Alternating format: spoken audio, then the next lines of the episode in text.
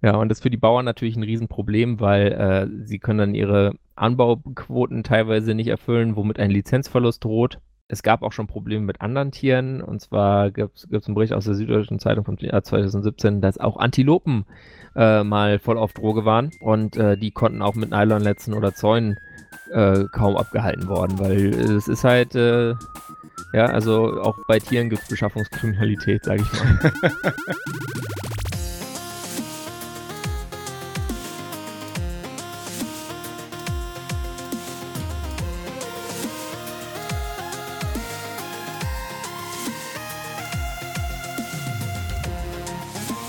Hallo und herzlich willkommen zum Nerdsum Podcast Folge 62. Heute ist der 9. März 2019. Mein Name ist Marius Nerdsum und mit dabei ist Peter Brimborium. Hallo Marius Nerdsum. Hallo Peter Brimborium. Peter, du warst auf der Mac Munich. Ja, war ich. Und zwar am, am Sonntag und irgendwie so, ich weiß nicht, waren so drei, zweieinhalb Stunden. Mhm. Es war ziemlich voll. Ähm, es äh, war so, es war, ist halt so ein bisschen so, so, so hatte teilweise so ein Messe-Flair und teilweise so ein Community-Event-Flair. Also du hattest so diese, hattest so ein paar so, ähm, ja, so, irgend so irgendwelche Leute waren da, die wollten da irgendeine so IoT-Cloud äh, an die Leute loswerden, wo du dann da deine Devices reinklinken kannst und so und kostenlos und so, ganz super. Und sie speichern nicht in der Blockchain, sondern in der Datenbank.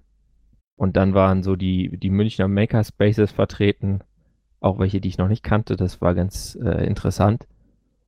Und viele andere Initiativen, also auch dann äh, Makerspaces aus dem Umland.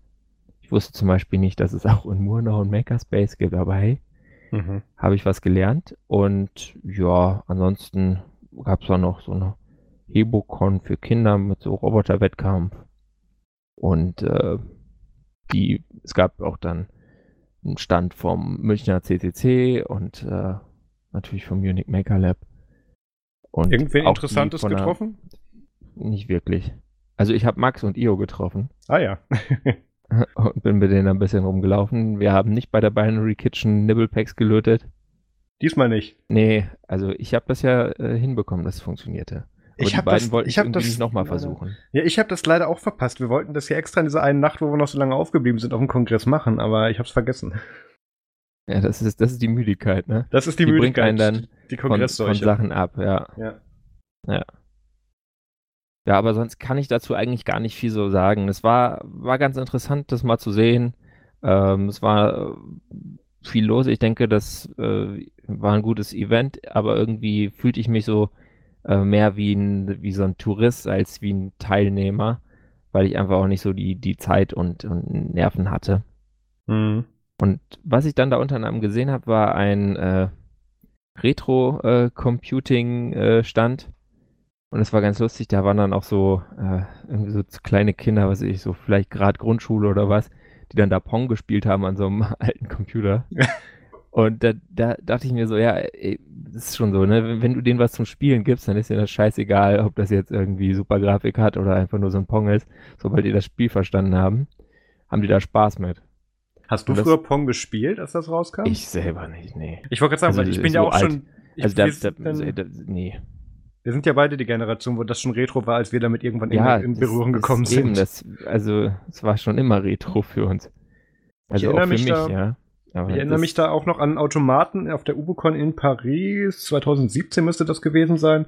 In diesem Museum, das war auch so ein, eigentlich so ein großes Technikmuseum und naturwissenschaftliche mhm. Themen waren da angelehnt und ähm, da waren wir eben da war direkt neben diesem Truck, wo auch äh, so diese kinderspezifischen Sachen waren.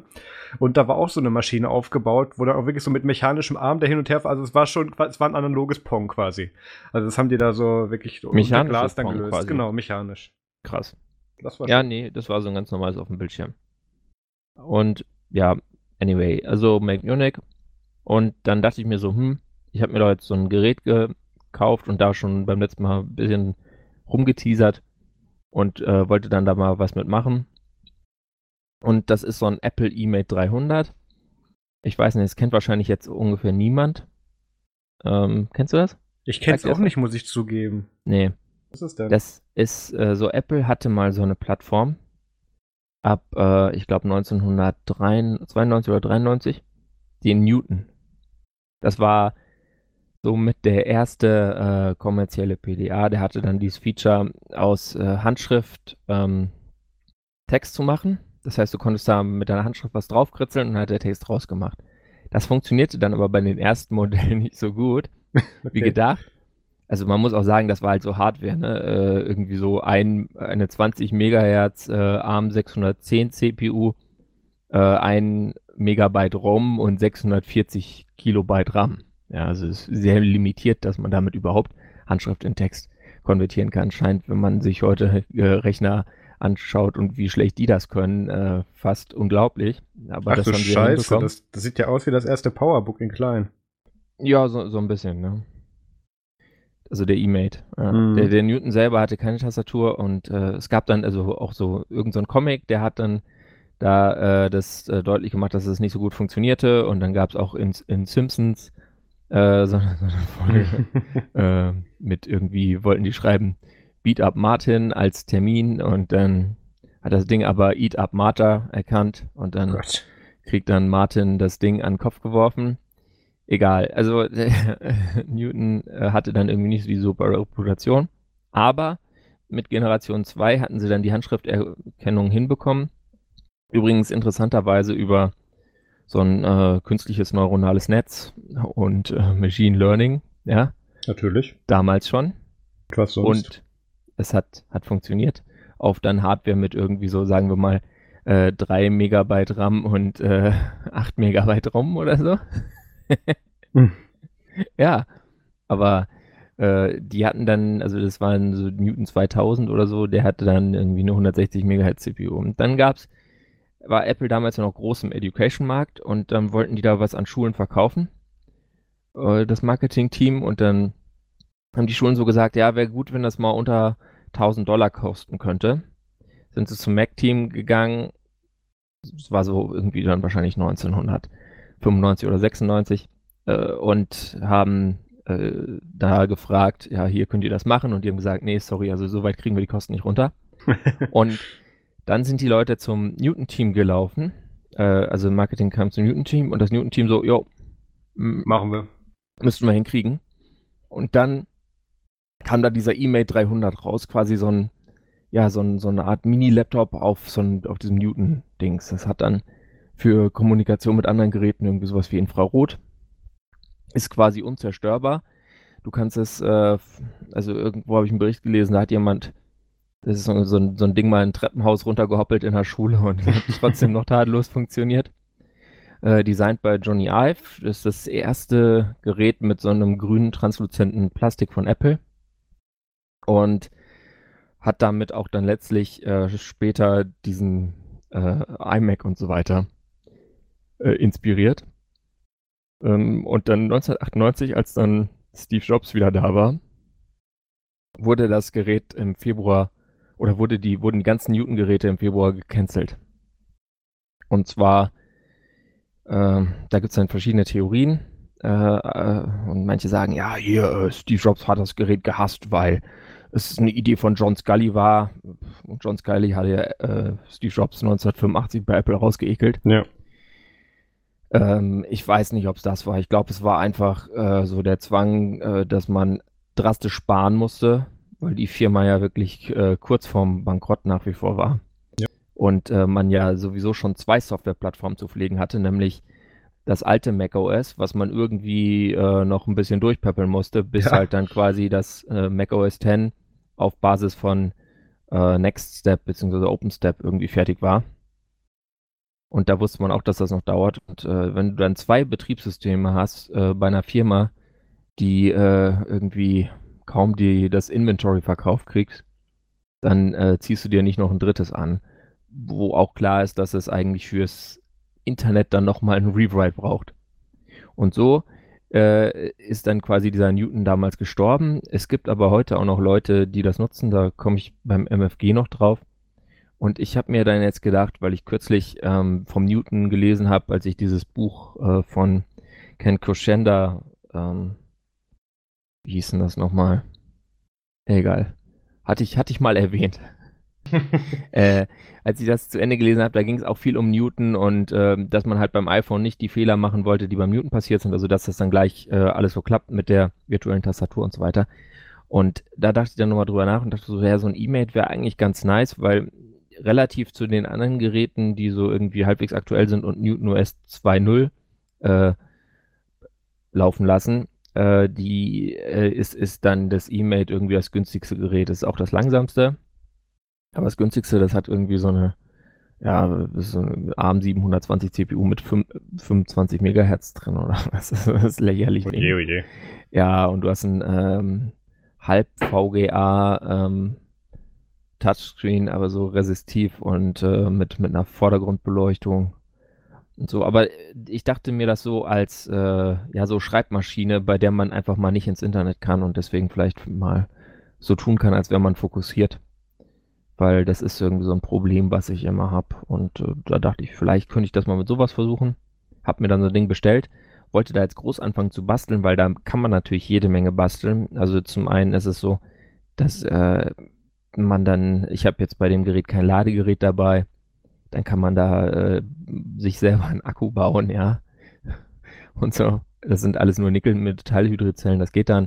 Dann hast du das Problem, ja, wie kriegst du eine Verbindung zu deinem normalen Rechner damit hin? Kannst du über Infrarot versuchen, hat aber natürlich auch irgendwie keinen Rechner mehr. Deswegen bleibt dann eigentlich nur äh, ja, seriell und dann musst du dir entweder so ein Adapterkabel kaufen oder die kriegst aber auch kaum noch und kosten irgendwie 70 Dollar für irgendwie so ein USB auf Apple seriell Dings und dann noch das serielle Kabel dazu. Äh, aber man kann sich das natürlich auch selber basteln mit dem passenden Mini, den 8-Stecker und so einem USB-Kabel mit so einem Chip, was eigentlich dafür gedacht ist, um mit irgendwelchen Arduinos zu reden. Und so hatte ich mir da so, so ein paar Sachen gedacht, die ich damit machen könnte im April, wenn ich vielleicht mal wieder ein bisschen Zeit habe. Hab dann äh, inspiriert jedenfalls vom, vom, von der Make Munich mal das Gerät aufgestraut und sehe, oh, Korrosion, blaue Kristalle im Gerät. Oh nein. Äh, wahrscheinlich ist da irgendwas gestorben. Ich habe es noch nicht zerlegt und ich komme dazu halt auch erst im April.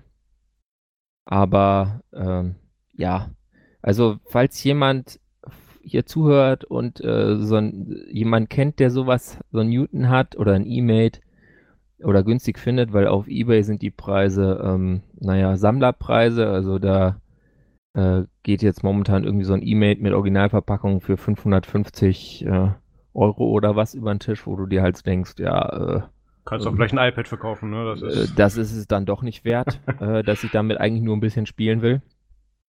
Äh, naja, egal. Ich werde also versuchen, das Ding irgendwann noch zum Laufen zu bringen. Davon werde ich dann berichten. Und äh, was ich sonst noch gemacht habe, war, ich habe äh, mit Homebrew gespielt und oh. äh, Gargim auf macOS zum Laufen gebracht. Und ein Link zur Anleitung ist auch äh, in den Show Notes. Hast du auch mit Homebrew gespielt? Ich habe auch mit Homebrew gespielt. Habe ich eigentlich schon wieder aus dem Dock äh, gestrichen, weil ich gedacht habe, ist nicht interessant genug. Aber jetzt, wo du es ansprichst, füge ich es noch ein. Ähm, ich habe da diesen Brooklyn Screensaver mit installiert. Ähm, haben wir, glaube ich, im Podcast nie drüber geredet, ist mal wieder nee. aufgrund anderer Themen rausgeflogen. Ähm, wir erinnern uns noch an das letzte, müsste das letzte iPad-Event gewesen sein. Ähm, was, äh, nee, das letzte iPad-Event, genau, wo das äh, iPad 2018 vorgestellt wurde, also das vorletzte iPad-Event, ähm, wo es, äh, wo auch ganz viele kreative Einladungen rumgeschickt wurden. Walt Mosberg und Co. haben da auf Twitter dann so ihre Einladungen gescreenshottet, ähm, wo so ein Apfel damit so ganz kreativ gezeichnet oder mit irgendwelchen Animationen drauf war. Und da halt jeder ähm, Journalist oder jeder, der eingeladen wurde, im Prinzip so ein eigenes Logo bekommen hat. Und das hat jetzt einer dann im Internet genommen und hat das dann zusammen in so einen Bildschirmschoner gepackt. Und es gibt diese ganzen Animationen und diese schön gezeichneten Logos, ähm, gibt es jetzt als Bildschirmschoner. Und ähm, da, das, da habe ich tatsächlich mit Brooklyn mal was ausprobiert, äh, beziehungsweise mit, äh, mit, mit Homebrew. Aber da kommt die Tage auch noch ein Artikel, weil den Menschen, der dahinter steht, den Entwickler, habe ich vor zwei Tagen interviewt. Da kommt dann was zur aktuellen Version auf Nerdsum bald. Ich habe die Woche viel gemacht, also unter anderem äh, natürlich einige Vorstellungsgespräche, ähm, weil ich ja aktuell wieder arbeitssuchend bin. Ähm, da kam einiges Interessantes dabei. Da werde ich mich aber dann erst Ende dieses Monats wahrscheinlich zu äußern, weil da werde ich mich dann entscheiden. Ich habe einige äh, Angebote bekommen, die ich auch annehmen möchte. Ähm, dann war ich Dienstag auch für mich sehr überraschend bei LibreZoom zu Gast. Ähm, das haben wir, das war, weil der Torben Stefan krank war und Ralf Hersel hatte mich da vorher dann mal angesprochen, gemeint, ja, dann machen wir das. Und wir hatten da wohl irgendwie mal Dienstag vereinbart und ich hatte das völlig vergessen. Und ähm, Ralf pinkt mich dann so an und ich war schon quasi auf dem Weg ins Bett, habe dann umgedreht und bin wieder vors Mikrofon gegangen und war dementsprechend vorbereitet dann in der Folge. Aber ähm, der Ralf hat man hat das, gar nicht so gemerkt. Nee, ähm, war ein sehr dankbares Thema. Das war die Folge, habe ich zusammen aufgenommen mit dem Ralf Hersen und dem Markus Möller. Ähm, wurde auch schon mal interviewt, weil es bei der Folge dabei hat, was über Self-Hosting mit Juno-Host, Freedom Box und so weiter eben ähm, erzählt. War ein bisschen über Nextcloud geredet, über alternative Messenger. Also da hat uns der Ralf zielsicher durchgeführt. Da musste ich mich auch gar nicht so viel bei vorbereiten. Link dazu in den Show Notes. Ähm, dann habe ich aus der supergeheimen elitären Insiders Ubuntu Mate 1804 fürs Raspberry Pi Gruppe äh, berichten dürfen. Wow. Ja, es ist, es gibt einen, einen besonderen Kreis von Leuten, die immer angesprochen werden, wenn Wimpy irgendwas zu testen hat. Und ähm, da mussten, da, da, wurden wir auch dieses Mal wieder dann zu Rate gezogen und durften dann Ubuntu 18.04, äh, Ubuntu Mate 18.04 auf dem Raspberry Pi testen. Ähm, ich glaube, da müsste es mittlerweile sogar eine Public Beta geben. Ich bin nicht sicher.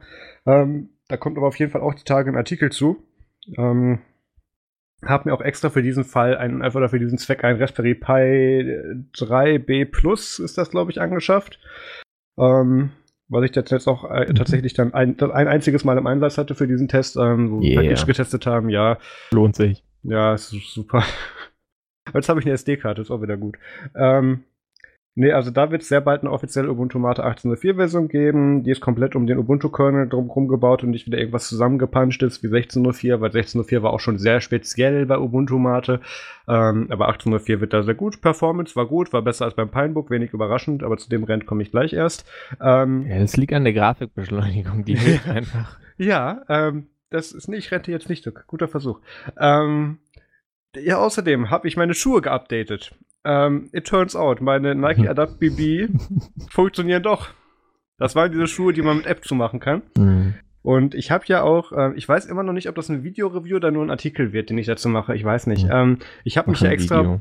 ich habe ja, und allein damit ich diese halbe Stunde Support-Gehampel am Telefon mit diesem einen Typen unterbringen kann, bei der ich mich gefilmt habe, ähm, der mir ja zielsicher erklärt, erklären wollte, wie ich diesen rechten Schuh zurücksetze. Und der hat mir das falsch erklärt offensichtlich, weil er ließ sich so nicht zurücksetzen.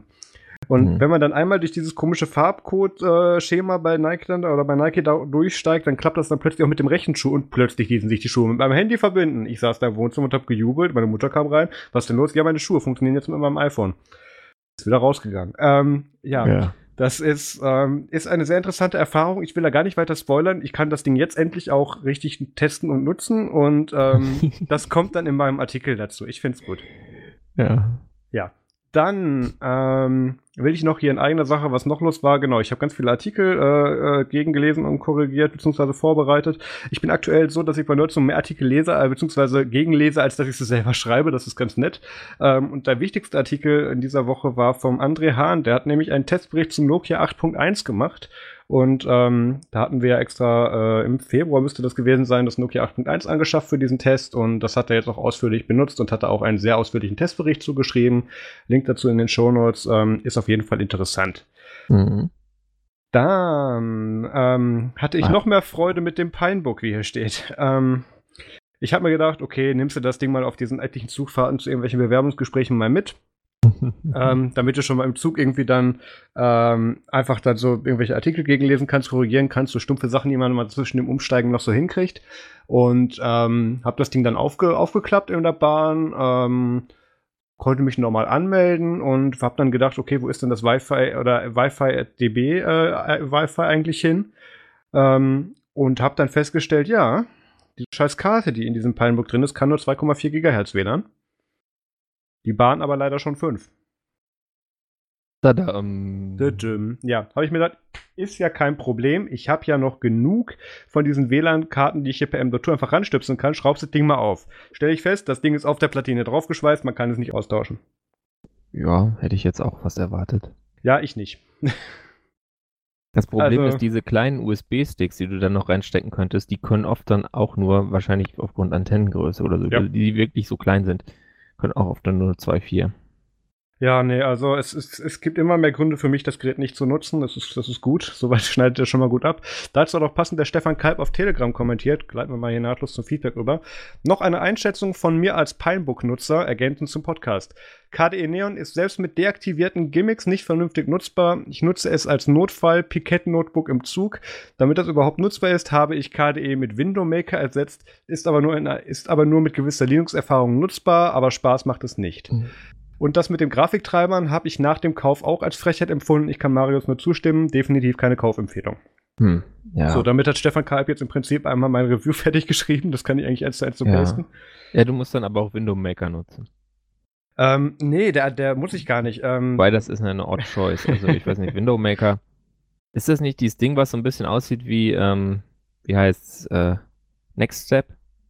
Da fragst du mich jetzt Sachen, da müsste ich wissen, wie die anderen hm. komischen Dinge aussehen. Ja, ja, sorry. Und vor allem, wie die dann heißen. Nee, aber. Ähm, ich meine schon. Ich habe ja dann auch extra dann, ich habe mich jetzt auch dann Nachmittag, das habe ich an dem gleichen Tag gemacht, ähm, wo ich auch da dieses Ubuntu Mate 1804 auf dem Pinebook, auf dem Pinebook, auf dem, ähm, kommt auch noch, ist aber ein anderes Thema, auf dem Raspberry Pi getestet habe. Ähm, und habe ich dann noch nebenher dann auch den Tag dann noch das Pinebook eben genutzt und bin dann im, im Snapcraft-Forum unterwegs gewesen, habe da Bugs aufgemacht, da tut diese komische Manjaro-Edition im Paketmanager die falsche Architektur anfragen, keiner weiß warum. Aber natürlich lässt es sich nicht installieren, so schöne Spielereien. Ich war nur am Bug-Reporten, also mhm. ähm, unschön. Also, ja. dass das so verkauft wird, ist mir, ist mir tatsächlich ein Rätsel, weil ich bleibe dabei, die Verarbeitung finde ich super für den Preis. Hätten sie da doch bitte nur ein Raspberry Pi reingemacht und nicht ihr komisches eigenes Allwinner AA64 war doch immer gedöns, wäre ich das Naja, das ist halt, da kannst du, kannst du natürlich äh, sagen, okay, äh, Raspberry Pi wäre jetzt besser, weil da hast du halt äh, mittlerweile ordentlichen Grafiksupport, weil da halt dran gearbeitet wurde. Ich meine, letztlich liegt Mir wird Disco meiner Meinung schon nach reichen. Der, der Ball im, im, im Feld von, von ARM, was, was diese Grafikbeschleunigung angeht, dass die sich quasi, äh, abgesehen von ja, wir sorgen halt dafür, dass es unter Android irgendwie läuft, um nichts kümmern bei ihren Mali-Dingern. Ja, schwierig. Aber lass mal zu den Themen kommen, beziehungsweise noch Ende vom Feedback. Ja. Ähm, vielen Dank für eure Unterstützung auf Patreon und PayPal. Da kam diese Woche wieder was. Ähm, immer weiter, so freut uns sehr.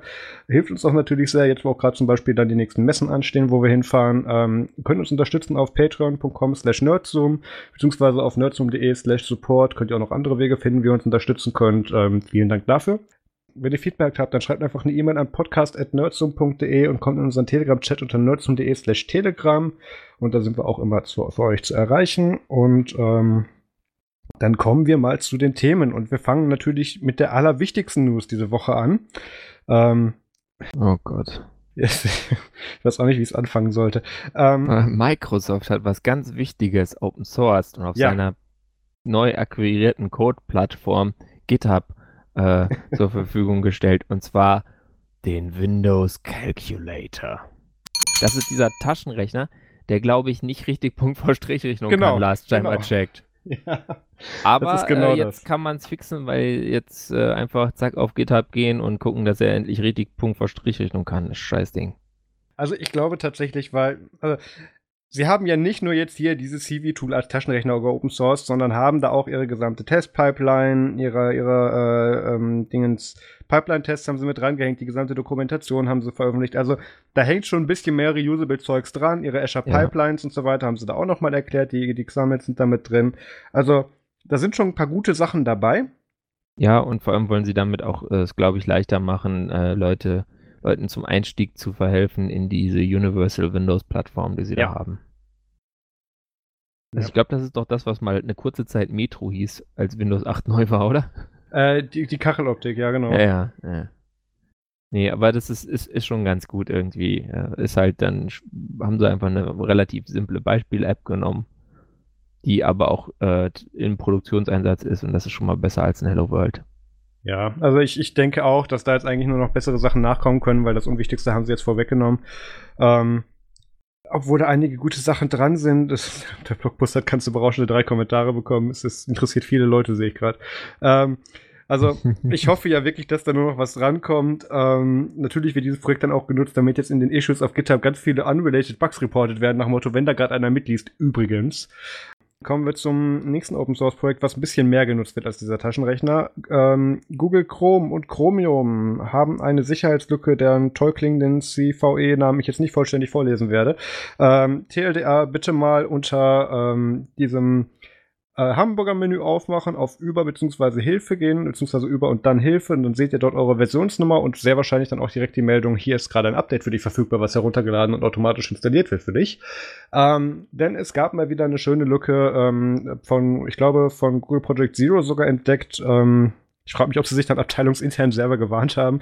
Ähm, die, die das äh, unter anderem dazu ermöglicht, dass Remote Code Execution stattfinden kann und Speicherabzugsfehler dafür genutzt werden können. Also das übliche, bitte aktualisiert euren Browser. Ich weiß nicht, warum man dazu auffordern muss, aber die Welle hat unter anderem auch unsere E-Mail-Postfächer diese Woche erreicht äh, mit diesen schönen Pressreleases. Ja. Deswegen dachten wir, wir nehmen es hier auch mal rein.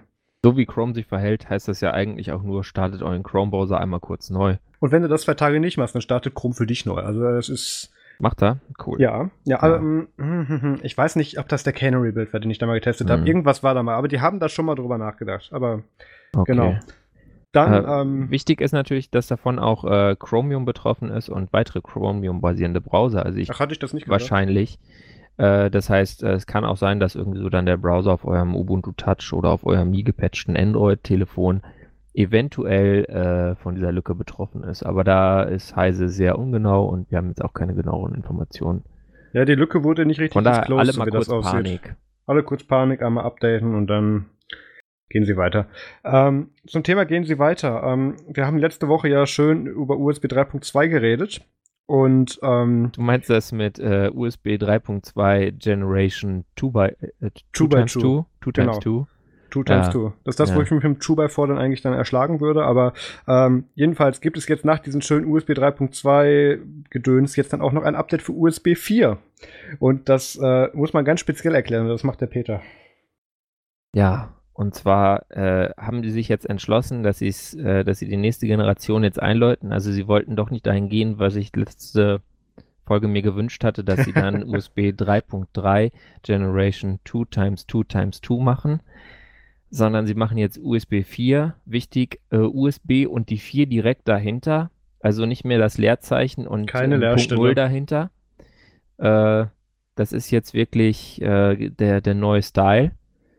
Und äh, technisch ist das Ganze eigentlich, ähm, sagen wir mal so, Thunderbolt 3 von Intel, ja. was Intel jetzt halt an das USB Implementers Forum äh, übergeben hat.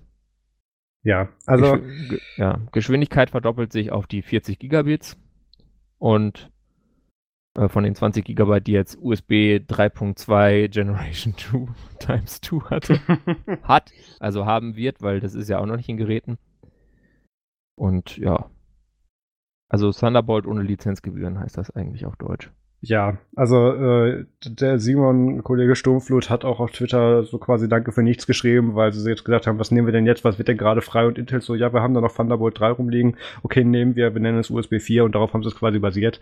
Ähm, was man auch noch dazu anmerken muss, ähm, wir haben ja letzte Woche, also ich nehme selten eine Erklärung von uns zurück, ähm, weil ich auf was anderes verweisen möchte, aber die Erklärung letzte Woche von USB 3.2 und äh, 2 times 2 und so wurde noch mal sehr viel schöner, wie ich finde, in einer viel Folge lustiger. vom, sehr viel lustiger, in einer Folge vom Vergecast ab Minute 58 erklärt. Das ist die MWC Roundtable Folge, ähm, auch verlinkt in den Show Notes. Ähm, da da, da hat das quasi Paul Miller Normalsterblichen erklärt und die sind halt dabei vom Stuhl gefallen. Das, das hat mich das sehr erheitert, diese Folge. Die fand ich gut. Ja, mich auch. Gut. Dann, was, was ich schon lange nicht mehr gelesen habe. Ja, ähm, es gibt ja so ein Open Source Windows. Ja, also wir hatten eben Windows Open Source Calculator. Ja. Und es gibt aber auch so welche, die sagen sich, hey, äh, wir wollen Windows 2000 wieder haben. Ja. Und bauen das jetzt und nach. jetzt in Open Source nach. Äh, den Application Layer nehmen sie dafür von Wine und bauen halt äh, dann ihr äh, React OS drumherum. Das kann auch Bluescreens und so und äh, je nach der Hardware bootet es ja. auch gar nicht. Aber man kann dann äh, bestimmte Hardware, für die es nur Windows-Treiber gibt, zum Beispiel für alte Windows-Versionen, kann man damit dann irgendwie am Laufen halten. Das ist tatsächlich recht cool. Ja, es ist sehr, also wenn man es mal ausprobiert, es läuft wirklich super schnell, wenn es läuft, ja. Und äh, es hat auch noch ähm, B3FS-Support, also ihr wisst schon, dieses äh, ZFS-Alternative, die eure Daten potenziell frisst, wenn ihr RAID 5 oder RAID 6 nehmt. Genau, wenn ihr nicht genug RAM habt, dann ist auch schon mal das Filesystem weg. Ja, shit happens. Ja, wer braucht, schon, wer braucht schon Daten?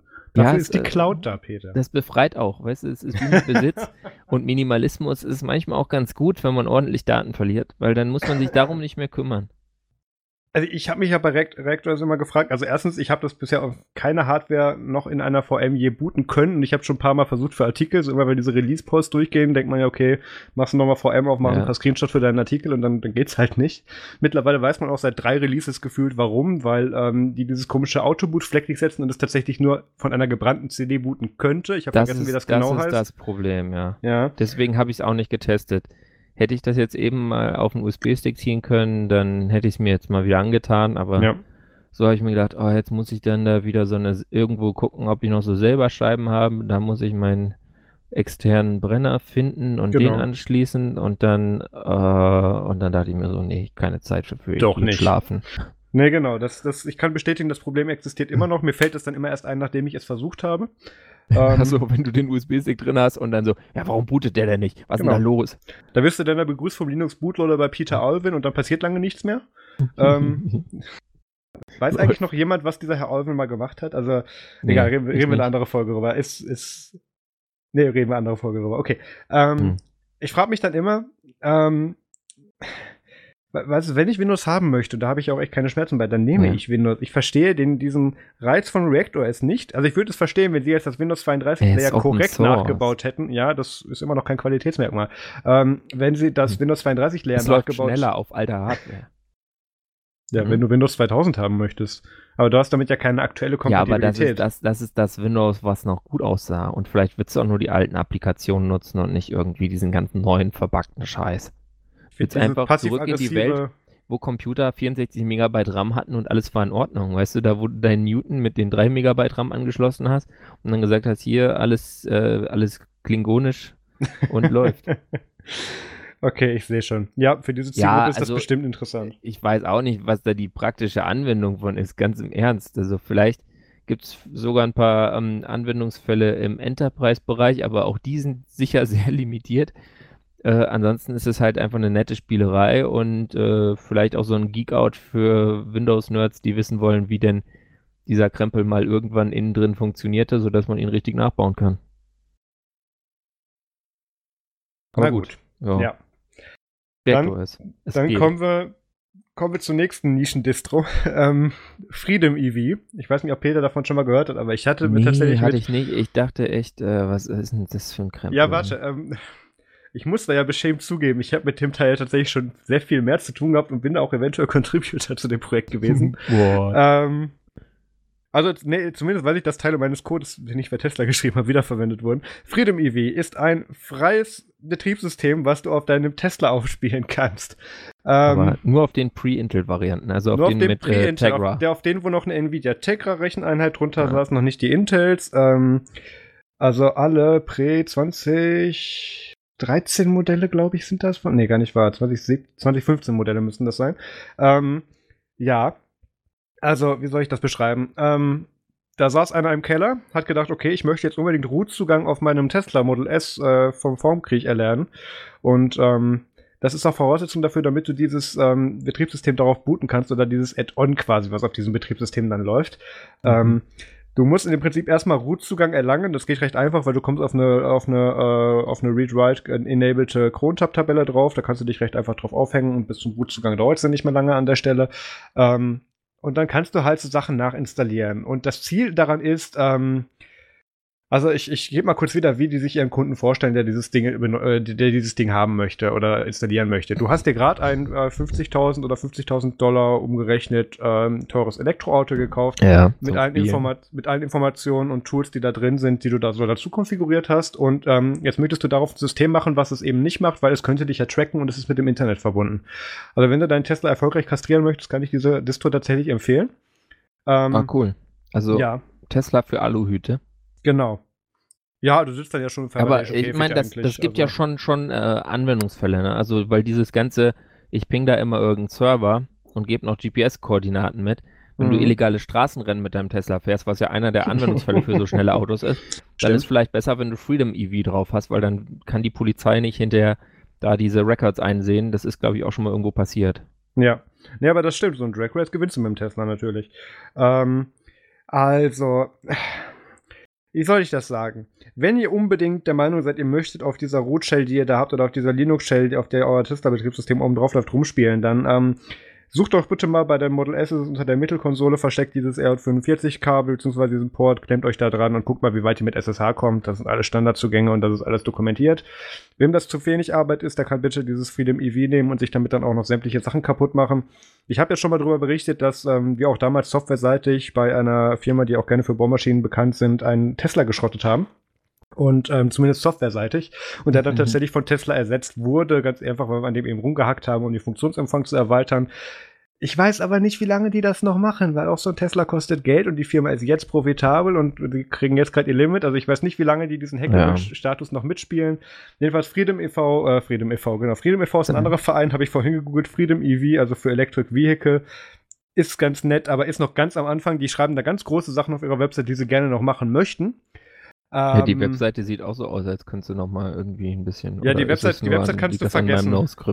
Nee, nee, die sieht tatsächlich so scheiße aus. Du solltest tatsächlich anstatt der Website ähm, diese, diese GitHub-Page, die sie haben, nehmen. Aber, mhm. ähm, Sieht so ein bisschen aus wie so Webseiten von der Free Software. nee, egal. Ja, nee, ähm, noch weniger Inhalt. genau. Ähm, ja, weniger Text. Genau. Und YouTube-Videos, stimmt. Stimmt. Der, der böse YouTube, das trackt dich und das ist schlecht für deine Freedoms. Das stimmt. Ähm, bleiben wir bei Freedoms. Facebook ähm, haben wir lange nicht mehr drüber geredet, ungefähr eine nee, Folge lang nicht. Haben wir nicht hier erst das Glas noch? Ach, Entschuldigung, natürlich, wir haben das Glas. Ich, ich stand schon wieder hier im Doc. Ja, möchte, ähm, ja. Also, wir haben ja vor zwei Folgen über faltbare Smartphones gesprochen und irgendwann kamen wir dann auch mal so darauf, dass natürlich diese Glasfläche auch sehr kratzeranfällig ist und ähm, es da ein bisschen schwierig ist, wenn diese ganzen Biegungen das dann auch so, weil es ja ein sehr weiches Plastik sein muss, wie es denn dann eigentlich mit Glas funktionieren soll, was dann ich auch nicht kratzeranfällig ist. Folge sogar, ja. War das sogar noch in der letzten? Ja, ich habe ich hab mal nochmal nachgehört. Time's a Mystery. Ja, ja. Und ähm, da habe ich dann irgendwann gesagt, ähm, da wäre dann natürlich Corning Glas wahrscheinlich wünschenswert oder irgendwie so. Und ich habe in Erinnerung, dass Peter dann gesagt hat, das wird so nie kommen. Und Peter hat nochmal nachgehört. Äh, ja, also ich habe jetzt nicht komplett transkribiert, aber es war so, dass du gesagt hast, da gibt es noch kein Corning, äh, Gorilla Corning für. Mhm. Und dann habe ich gesagt, ja, das kannst du ausschließen, dass es das geben wird. Genau, Woche also später. ist jetzt nicht ein Nie, meiner Meinung nach. Nee, okay, das aber, ist dann kein Nie. Äh, das ist so ein, ja, ähm, gibt's noch nicht und dauert noch und ich glaube nichts anderes, sagt auch dieser Artikel, wenn ich den richtig lese. Ja, jein. Ähm, also sie sind dran, aber sie haben also noch Ziele und die haben sie noch nicht erreicht. Also für so Foldables reicht's noch nicht. Genau, also sie haben hier gesagt, okay, ja, wir arbeiten da schon dran, äh, haltet einen Kunden, Hilfekunde droht mit Auftrag. Ähm, Corning Gorilla Glass 6 ähm, ist ja die aktuelle Variante, die in den ganzen äh, iPhones und so verbaut wird. Und für die nächsten soll es eben auch für faltbare Smartphones dann möglich sein. Wie sie das machen wollen, ist noch nicht ganz sicher, weil sie haben gedacht, ähm, weil sie haben aktuell so einen, den man im Radius von 3 bis 5 Millimetern biegen kann.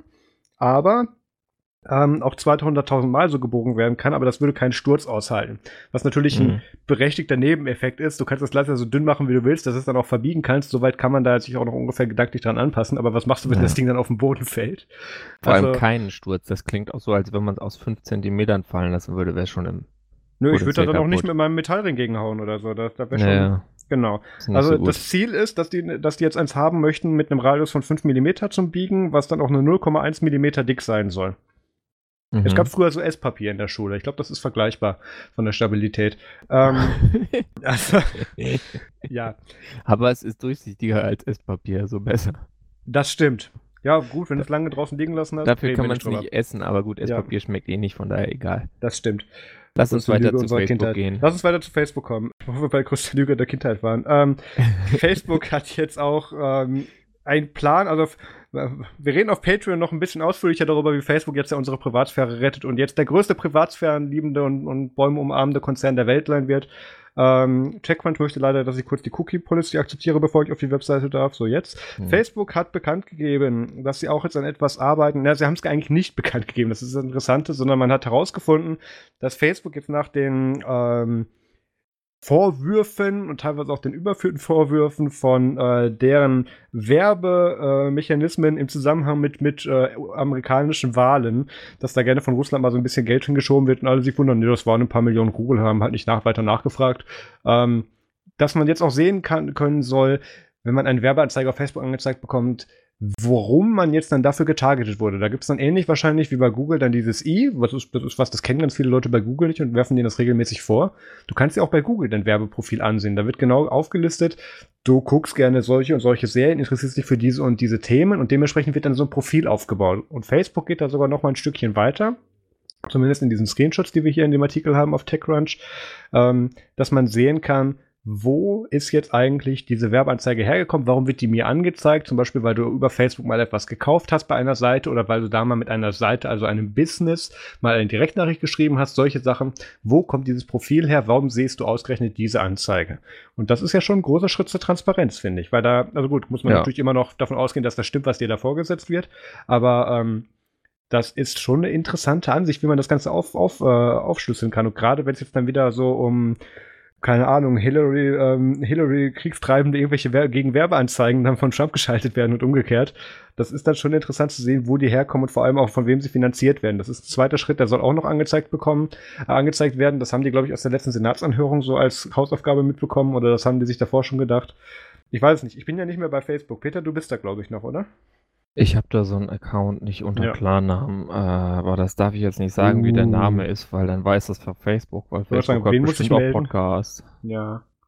Nee, ähm, ich habe Facebook äh, mit irgendwie tatsächlich nur 15 Freunden, um mit ein paar Leuten äh, Kontakt zu halten, die du anders irgendwie nicht, ja, also wo alles, alle Erziehungsversuche gescheitert sind. Ähm, und äh, ja, ich, ich weiß nicht. Ich, ich bin da nur so selten drin, weißt du, so einmal, zweimal im Monat. Ich kann dazu nicht viel sagen. Ja, solange du halt alle zwei Monate dein Cookie da erneuerst, ist das ja gut, dann ist da auf Facebook auf dem aktuellen Stand. Ähm, ja. Also ich habe die im Firefox natürlich in diesem Facebook-Container mhm. und auf dem äh, Mobiltelefon habe ich da eine dieser verschiedenen WebView-Apps, die äh, statt der Facebook-App. Ich bin tatsächlich am überlegen, mir wieder einen Facebook-Account zuzulegen. Das hat mehrere Gründe. Der Mach halt, die haben eh deine Daten. Ja, nee, das ist gar nicht so, dass das, also nicht, weil ich die Plattform selber benutzen möchte, sondern weil ähm, ich mit Oculus, also ich habe ja meine Oculus Go und die Oculus Quest werden wir ja auch reviewen. Da bin ich ja mit dem, mit dem Michael, äh, mit dem Michael Kotek bin ich an einem Review an der Arbeit aktuell. Ähm, da, das ist halt alles an Facebook gebunden, solche Sachen wie, dass du Screenshots gescheit übertragen kannst oder so und nicht über ADB ja. rumfummeln musst. Das ist halt über die Facebook-Verknüpfung schon einfacher. Ähm, dann solche Sachen, äh, wir wissen immer noch nicht, wie das zusammengelegt wird mit Instagram und WhatsApp. Ähm, was ja beides Plattformen sind, auf die möchte ich nicht verzichten. Aber ähm, also ich, ich würde schon, also und bei Instagram werde ich mich auch wieder verziehen. Nee, ich aber nutze Instagram ja sehr aktiv, da sehe ich auch keinen Grund von wegzugehen. Mh, mir ist da zu viel Werbung drin.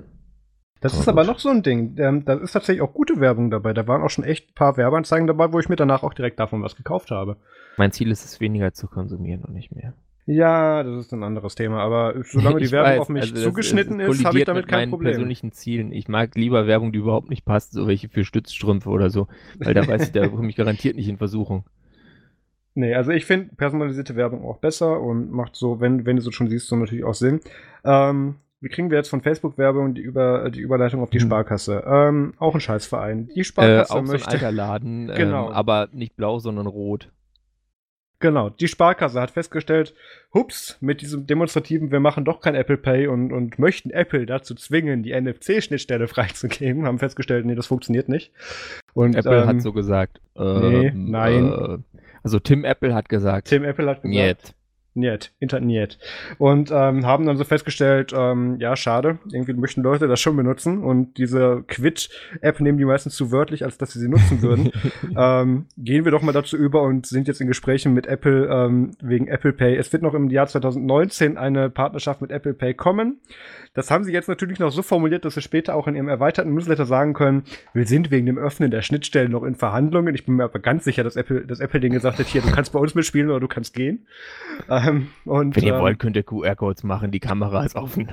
Genau, stimmt. Sparkasse, äh, die Schweiz macht das ja auch so. Ja. Ähm, nee, aber ich, man kann davon ausgehen, auch mit hier mit den, mit den, äh, wie heißt der Mensch? Äh, Helmut, Schle Helmut Schleweis, Präsident der Deutschen Sparkassen- und Giroverband, ähm, hat da sich auch sehr genau zu den Gesprächen geäußert. Und ähm, da genau, Giroverband ist in dem Fall noch ein wichtiges Stichwort, weil ähm, die ähm, Sparkasse ist ja einer der führenden Finanzunternehmen, die diesen deutschen Standard, den kein anderes Land der Welt hier haben wollte, nämlich Girocard, dann auch noch weiterführen. Und ähm, den möchten sie in Apple Pay auch reintragen, aber Girocard ist ja in sich keine Kreditkarte. Und ich höre den, ich höre den Mario Hommel im Hintergrund leise schreien. Ich weiß, dass ich das gerade wieder durcheinander geschmissen habe. Aber ähm, nö, ich glaube, das war jetzt nicht falsch. Ja, aber es, es gibt wahrscheinlich noch sehr viel mehr technische ja, Zusammenhänge also, dazu. Da mit einem Banker drüber sprichst, der wird sagen, oh, das ist jetzt aber ein bisschen ungenau. Ja, aber, aber ich bin mir mh. Hm. ziemlich sicher, dass das, äh, also äh, der hat jetzt, ich habe schon wieder den Namen vergessen, Helmut Schleweis hat gemeint, dass der auch mit der, ähm, dass ihm es auch wichtig ist, dass die Girocard in Apple Pay integriert werden kann, was ich gut finde, weil die meisten Sparkassenkunden ja, eine Girocard haben und keine Kreditkarte. Fände ich generell ich. gut. Ja. Also für Europa insgesamt. Ja, das ist wieder so ein Ding. Ich, schöne System äh, mit diesen äh, anderen Dingern und diesen IBANs und dem Zeug, das wäre cool, wenn man das einfach gut integrieren könnte in sowas. Ja, da bin ich ein bisschen zwiegespalten. Einerseits möchte ich nicht, dass dieses Girocard noch weiter unterstützt wird, damit das endlich mal wegkommt. Ähm, weil, weil das halt nur in Deutschland funktioniert und außerhalb der Welt also, hä, nee, ist, ich kann damit nicht mehr in Hotels bezahlen, also sorry. Ähm, nicht mal in Deutschland kann ich damit mit den Hotels bezahlen, da geht's schon mit los. Ach, warte, ist Girocard schon wieder was anderes als dieses ähm, VPay oder wie das da heißt? Ich habe irgendwie so ein VPay-Zeug. Aber ich VPay weiß nicht, was das klingt nach was jungem, hippen, sehr anderem. Girocard Ach, ist das ist alte... auch von Visa. Eine Visa Debitcard ist VPay. Ja, okay. nee, dann klar. Ja, ist schon wieder was anderes. Mhm. So. Nee, ich nehme an, Mario Pardon. wird dazu kommentieren. Ja, ähm, oder ich kann einfach mal, wir können ja mal ein Special dazu machen. Schon wieder? Wir haben so oft, also ich meine, ich mag das. Gut, wir können ja mal gucken. Also je nachdem, wie falsch wir also, lagen, wird, kann Mario uns dann in nächster Folge anschreien. Im Mai oder so. Ja. Okay, finde ich eine gute Idee, mit dass dann auch die Girocard in Apple Pay kommt, weil ähm, ich hätte tatsächlich mein Konto ab, was ist das? April tatsächlich hätte ich das schon gekündigt und wäre dann äh, vollends zu N26 rübergegangen. Aber ja, ja wenn ich das so nicht dich. muss. Die versprechen ja. dir irgendwas, dass sie da irgendwie reden und da kommt sowieso nichts bei raus und du bleibst bei der Sparkasse und zahlst weiter Konto Kontoführungsgebühren. Ja. Das hat super funktioniert. Ein großer Sieg für Helmut Schleweis. Auch ein großer Sieg für nicht Helmut Schleweis, aber für die EU-Kommission. Ja, kein Sieg, ehrlich gesagt. Naja, äh, es kommt drauf an, wen du fragst.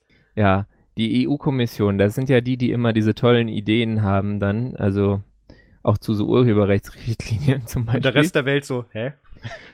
Und die sind manchmal so ein bisschen aus deren Innensicht vielleicht logisch, aber dann ähm, irgendwie doch nicht. Und ich weiß nicht, das war ja schon mal irgendwann Thema. Und zwar, äh, dass, dass man, äh, ach Mann, also es war schon mal Thema, diese Router-Firmwares, ja, dass das ja voll das Riesenproblem ist, wenn die Leute da ran können, weil dann erhöhen die ja die Sendeleistung über das, was erlaubt ist. Das war die in Deutschland so schön geführte ja. Cluster-Router-Debatte vom CCC seit ungefähr zehn Jahren geführt.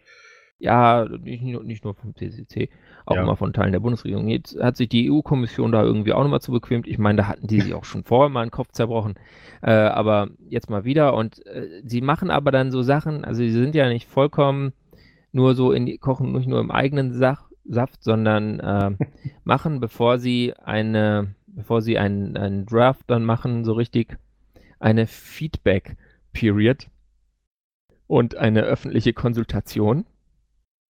Und diese Feedback Period, die läuft jetzt gerade. Das heißt, man kann ihnen Feedback geben, warum es eine scheiß Idee ist, äh, Router-Firmware, ob jetzt Pflaster-Router oder nicht. Also es bezieht sich natürlich vor allem auf, auf die äh, WLAN-Teile. Also es geht um Radio Equipment, Upload of Software on Radio Equipment. Äh, weil es da natürlich geht es ja irgendwie auch, wenn jetzt jemand die Sendeleistung drastisch hoch hat, geht es da irgendwann auch um Gesundheit. Es geht um elektromagnetische Kompatibilität. Deswegen, äh, weil ich meine, wir haben ja andererseits auch so, so Sachen wie IT-Sicherheitsprobleme und da wäre es natürlich schon gut, wenn man weiterhin Quatsch. irgendwie ein OpenWRT flashen darf und dann nicht der Router irgendwie, weil er keine Software-Updates mehr bekommt und dann noch irgendwo rumsteht, äh, einfach so Teil von irgendwelchen Botnets ist. Da kann man jetzt äh, quasi so einen Kommentar schreiben. Äh, das haben auch schon verschiedene gemacht. Äh, also äh, EU-Citizens, Non-EU-Citizens und äh, aber auch äh, Academic bzw. Research Institutions oder NGOs.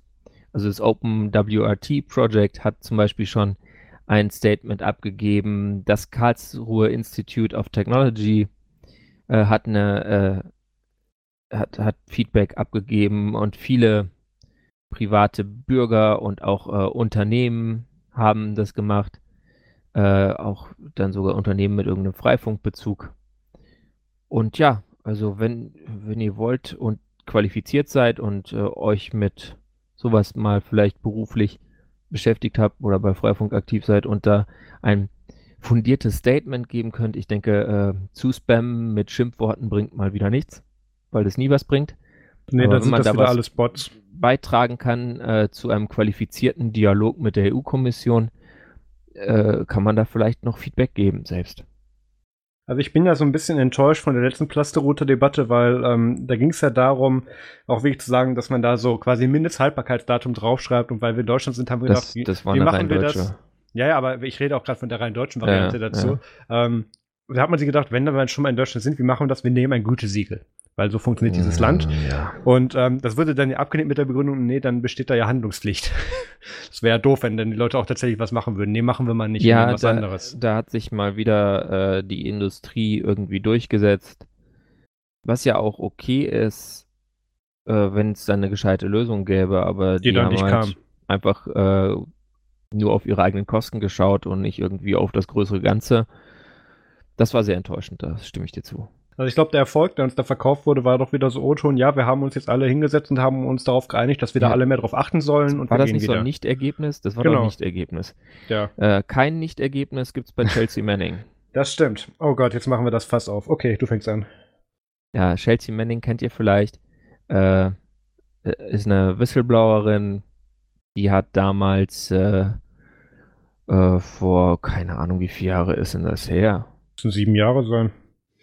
Ja, ich nee, glaub, sieben Jahre noch mehr. Sieben Jahre hat sie danach ne? im Gefängnis Stimmt, genau. gesessen. Also, äh, war, sagen wir mal, es war vor knapp zehn Jahren, äh, hat sie äh, Militärgeheimnisse verraten.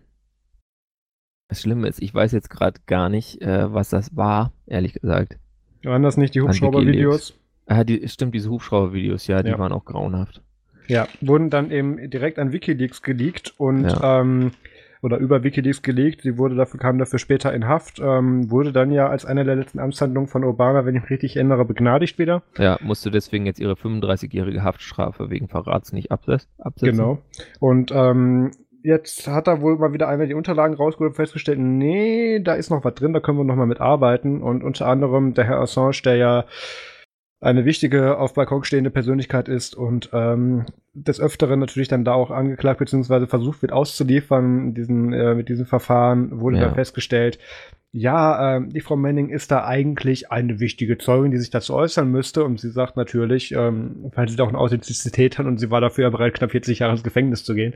Ähm, nee, sage ich nichts zu, ist Quatsch. Alle Aussagen, die er dazu braucht, habe ich davor schon mal gemacht. Und jetzt wurde sie dann dafür in, wie heißt das? Beugehaft. Das Beugehaft, ist quasi genau so eine Form der Haft, wo du sagst, okay, äh, entweder du verrätst uns das, was wir wissen wollen, oder wir sperren dich jetzt ein. Genau, das ist das Ähnliche, was auch angesetzt wird, wenn du deine Passwörter nicht verraten möchtest. Genau. Ähm, ja, ist nicht zu empfehlen. Ähm, was ich jetzt hier so, würde ich kurz ja. nehmen, TripAdvisor 0 Sterne, ja. Ähm, was ich, Quatsch. Hängt vom Gefängnisressort ab, würde ich sagen. Das stimmt, ja, Schleswig-Holstein, naja. Ja, ähm, egal was ich, also ich möchte mich jetzt hier nicht über, über, den, über, der, über das Verfahren zu Julian Assange äh, äußern, weil ähm, der Mann ist kontrovers genug und ich habe echt keine Ahnung mehr, wie ich den Mann noch einschätzen soll oder ernst nehmen soll auch. Das, das kommt noch dazu. Ähm, allerdings, was man hier jetzt eindeutig absieht, nach dem Motto, ah, Frau Manning, da war doch schon mal was. Ähm, dass das hier natürlich auch mit voller Härte durchgezogen wird. Ist, ist, normalerweise ist bei sowas dann auch ein standardmäßiger Hausarrest, auch gerade, gerade bei ihrer gesundheitlichen Situation. Sie hat ja die Geschlechtsumwandlung und ist auch in, ähm, psychiatrischer Behandlung und in begleitender Therapie natürlich dann auch. Ähm, und das mhm. wird angeblich aber auch vom Gefängnis ausgehen, deswegen wurde ihr der Hausarrest ja. da eben verweigert. Ähm, und ich bin, das, das, das sieht sehr nach Bauernopfer aus. Ja, ist mal wieder ein Zeichen für die prekäre Menschenrechtssituation in den USA. So ein ja. bisschen leider. Äh, klingt irgendwie komisch, weil man denkt, es ist ja so ein entwickeltes Land, aber ja, ist nicht so, so gut und ist sehr traurig. Ich habe aber jetzt auch noch nichts von organisiertem Protest dagegen oder so mitbekommen, wo man sich irgendwie einbringen könnte. Aber vielleicht kommt da auch noch was. Bin sicher, ja. der Herr Assange wird es vom Balkon predigen. Ja, also, weißt du, es geht ja nicht, es geht ja nicht um, um den Fritzen. Also. Ja. Äh, Natürlich geht es nicht ich, um ihn persönlich an dieser aber, Stelle. Und es ist mir auch egal, was er von seinem Balkon da predigt. Ich meine, ich, ich habe von ihm auch so ein bisschen so ein gespaltenes Bild. Ich halte ihn ja. insgesamt, denke ich, noch für jemand, der schon. Also die, ein paar von diesen Wikileaks-Sachen waren schon sehr, sehr interessant und haben auch was bewegt. Und ich finde es äh, ist letztlich auch irgendwie ein Teil von journalistischer Arbeit und von daher fällt es für mich eigentlich äh, grundsätzlich auch vielleicht unter eine Art von Pressefreiheit. Äh, aber er wird ja nicht als Presse gesehen und deswegen äh, versteckt er sich da jetzt halt aus äh, Gründen. Ich glaube, diese Sache mit Schweden und dem Ver Ver Verwaltungsversuch genau. vorbei. Aber ich weiß nicht, Chelsea Manning, die sieben Jahre da schon äh, im im Knast war. Und ich glaube, das war auch noch ein Militärknast. Ja. Und das ist nämlich auch, warum sie jetzt nochmal, äh, glaube ich, angeklagt werden kann, weil das, äh, oder da äh, als Zeugin in Beugehaft kommt. Und zwar, weil das kein Militärprozess ist, dieser genau. grundlegende Prozess. Ähm, also da, die, die, hat das echt nicht verdient. Die, äh, da da geht es mir einfach ums menschliche Schicksal. Ja, also ich meine, wenn du davor schon so ein paar Jahre in so einer Blackside rumgesessen hast und jetzt dann wegen sowas, einfach weil es geht, wieder rangezogen wirst, das sieht dann schon sehr nach, nicht, nicht zwingend Willkür, aber schon sehr zielgerichtet aus. Also. Ja, es ist einfach traurig. Allerdings, wenn man äh, in Deutschland in Haft kommen möchte, gibt es da jetzt auch was von uns. noch nicht, noch nicht. Ja, es wird doch kommen. Äh, es kommt vielleicht, ja. Es, es gibt so eine Bundesratsinitiative, aber da äh, wollte ich jetzt eigentlich vorher nochmal verfolgen, was da jetzt rausgekommen ist. Und zwar gab es ein, und zwar schon vom, vom 18.01., eine Bundestagsdrucksache gibt es da äh, mit einem Gesetzesantrag des Landes Nordrhein-Westfalen. Äh, Entwurf eines Strafrechtsänderungsgesetzes, Einführung einer eigenständigen Straftat für das Betreiben von internetbasierten Handelsplattformen für illegale Waren und Dienstleistungen. Und äh, damit wollen sie quasi Betreiber von äh, Tor-Nodes äh, oder Tor-Infrastruktur beziehungsweise anderer anonymisierender Infrastruktur kriminalisieren. Also ne? es geht wie immer um diese Tor-Exit-Nodes, dass man da eben wieder so einen schönen Straftatbestand, nämlich das genau. Ermöglichen genau. von jetzt internetverbotenem Verhalten oder, oder Inhalten zur Verfügung stellen, ja. dann eben dann nochmal äh, kriminalisieren kann, wo man sich fragt, ähm, das, das hat, glaube ich, auch Kollege Neumann sehr schön dargestellt in der letzten LMP-Folge, also Kinderpornografie und irgendwelche Torrents äh, irgendwo hochstellen war auch davor schon illegal. Es ist jetzt nicht ganz ja. klar, warum man dafür jetzt das Darknet angreifen muss, weil das Darknet ja hier auch kriminalisierend definiert wird. Das muss man ja auch dazu sagen. Ja, aber es hat ja auch, also es gibt da irgendwie momentan so eine Art Kampagne, irgend so ein äh, äh, Mensch von einer dieser C-Parteien hatte, glaube ich, auch kürzlich mal gesagt, ja, also Tor ist ja gut und das braucht man ja auch in Ländern mit, äh, äh wo es problematisch ist mit Pressefreiheit und so, aber bei uns ist ja alles Bingo Bongo, deswegen braucht man das bei uns ja nicht. Deswegen genau. können wir das ja ruhig verbieten, weil äh, Demokratie ja, funktioniert also, ja schon, also deswegen also so brauchen eine, wir das nicht. So eine ganz eigene Logik hat er da auf jeden Fall gefunden. Ja, das war halt wirklich nach dem Motto, Demokratie ist ganz wichtig in Ländern, wo sie nicht existiert, aber hier, nee, haben wir ja schon, also kannst du verbieten. Bei uns ist alles perfekt. Genau, also, passt. Der, der darf jeden Scheiß sagen, kommt dafür trotzdem nicht in den Knast, offensichtlich. Das stimmt, das ist schade. Das heißt, er erfährt jeden Tag seinen Grundrechtsschutz und deswegen hat er kein Verständnis, warum man jetzt Tor brauchen sollte in Deutschland. Also ich weiß nicht, Nun, ich gut. finde das, was man als, als durchschnittlicher CSU- oder CDU-Abgeordneter so im Internet von sich gibt, finde ich, sollte man schon anonymisieren, wenn man sich das nochmal durchliest. Von daher werden sie da vielleicht schon an der richtigen Adresse. Also ja, vielleicht ergibt sich da ja nochmal so ein Ansatz. Über Tor auf Telegraph oder so publishen den Scheiß Medium, dann. Medium. Medium, ja, ja. aber das wäre schon wieder, dann hätten sie wieder ein Alias oder so. Ja, stimmt auch wieder. Vielleicht ja. Anonymous, aber man baut irgendwo ein C ein. Egal. Äh, ja, es ist also so eine ganz tolle Initiative. Ich meine, mit der Logik, die sie da anwenden, könntest du ja theoretisch auch sagen, äh, und ich glaube, das hat der Linus auch gesagt, äh, wir machen Taxifahr äh, Taxis illegal, weil mit einem Taxi kann ja ein Verbrecher zum Ort seines Verbrechens fahren. Ja. Ähm, ja. Viel schlimmer Hoffen auch noch von da aus wieder weg. Hoffen wir mal, dass da nichts kommt, aber da jetzt gerade irgendwie so eine aktive Demoszene ist äh, gegen diese Artikel 13 Sachen und äh, die Fridays for Future und alles ja. Mögliche, äh, hoffe ich einfach, dass man die Leute vielleicht auch noch an einem weiteren Wochentag mobilisieren kann, ich, ich dass man das, dann für Tor demonstriert. Ich finde das super, was hier gerade abgeht. Friday for Future, äh, was war das? Ja. Montag für Internet, Mittwoch für Artikel 13, beziehungsweise ja. gegen Artikel 11 kriegen wir auch noch eingeschoben. Donnerstag für Tor, zack. Donnerstag für Tor, genau. Einfach geht gar nicht mehr raus. Also äh, ja? geht gar nicht mehr nach Hause. So. Donnerstag also, für Tor wäre auch super, wird auch super passen, weil äh, Donnerstag heißt ja nach dem Donnergott Tor. Ne? also, wow. Ich glaube, das funktioniert nur bei uns. Also ähm, total, ja, Thursday Wanda. wird auch äh, in, woanders funktionieren. Ja, okay. Ähm, nee, Torstag ich war da ja heißt, Thursday heißt auf Dänisch, also Lederlappen, ja. Ähm, mhm. Nee, was, was wollte ich sagen? genau. Ich war ja auch noch bei einer, bei so einer Artikel 13 Demo tatsächlich in Stuttgart, wo wir auch dann wieder vor dem, vor dem CSU dann da, ähm, Gebäude dann da standen und ähm, Leute ganz irritiert, damit ihren teuren C-Klassen nicht rauskamen. Ähm, oh, die Armen. Ja, das ist. Mein Mitleid hielt sich in Grenzen. Ähm, ich ja, bin auch tatsächlich darüber hinweg, mich darüber zu mokieren, dass da jetzt dann sehr, sehr zieleingeschränkt die YouTube-Szene von mobilisiert wurde, die sich da sonst einen Scheißdreck für interessiert, weil wir müssen nehmen, was wir kriegen können. Und wenn es die jetzt, egal wegen was, auch interessiert, ist das gut. Ja, jeder, der dabei ist, ist, ist doch und jetzt nicht irgendwie total absurde Ziele verfolgt und sagt, alle müssen Aluhüte tragen.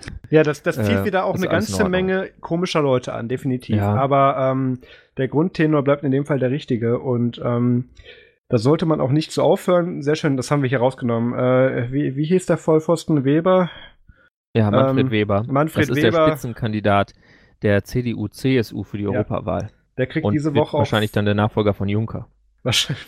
also der EU-Kommission, also Lustig, der, die mit den Rotern. Ja. Ihr, ihr, versteht. Ja, also ähm, der hatte ja auch diese Woche diese ganz tolle Idee, wir können das mit dem Demokratieverständnis noch mal ein bisschen weitermachen. Ähm, ihr geht mal demonstrieren, wir stimmen einfach vorher drüber ab, dann ist das egal. Mhm. Ähm, Aber ganz im Ernst, sowas hatte ich schon erwartet. Als da ja, überall schon, diese ne? Demos ne? für den 23. angesagt wurde, dachte ich mir, ah, da kommen doch bestimmt welche, ich, ich kenne doch diese CDU-Leute, die sind doch geschickt mit Verfahrenstricks.